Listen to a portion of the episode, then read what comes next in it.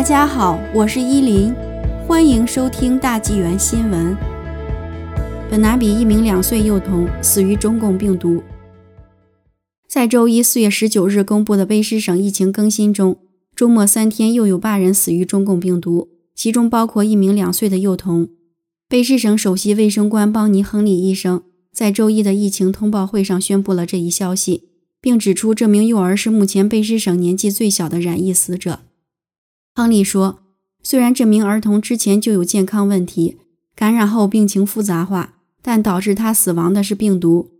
该患者来自本拿比，一直在温哥华的卑诗儿童医院接受专科治疗。”亨利补充说：“这名幼儿的死亡提醒了人们这种病毒的恶性。”他说：“我们祈祷，并对这个孩子的家庭表示慰问，还有所有家庭和护理人员，他们因照顾患者而生活受到影响。”在这次流行病中失去了亲人。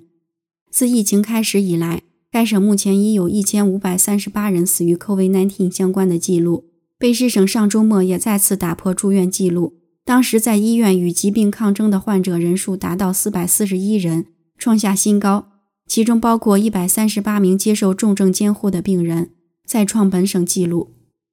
卑诗省卫生厅长迪德安透露，该省已经开始使用波峰容量床位。来照顾大量涌入医院的 COVID-19 患者。虽然一些地区有充足的可用基础容量，但其他地区已接近极限，包括内陆卫生区。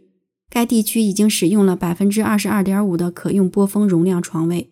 他说，使用的波峰容量床位越多，就越需要从该省卫生系统的其他部分转移资源到 COVID-19 的护理上。一些预定的非紧急手术已经在低陆平原被推迟。以缓解医院的疫情恶化状况，迪德安说：“到目前为止，我们能够控制就医需求的原因之一是今年的流感几乎为零。目前该省的疫情曲线稍有回落，现在放宽省目前实施的公共卫生令还为时过早。”政府周一透露，目前所有与疫情有关的公共卫生命令都将持续到五月长周末之后，而一项新的旅行限制措施将于周五实施。禁止人们因休闲娱乐在省内各个卫生管辖区之间旅行。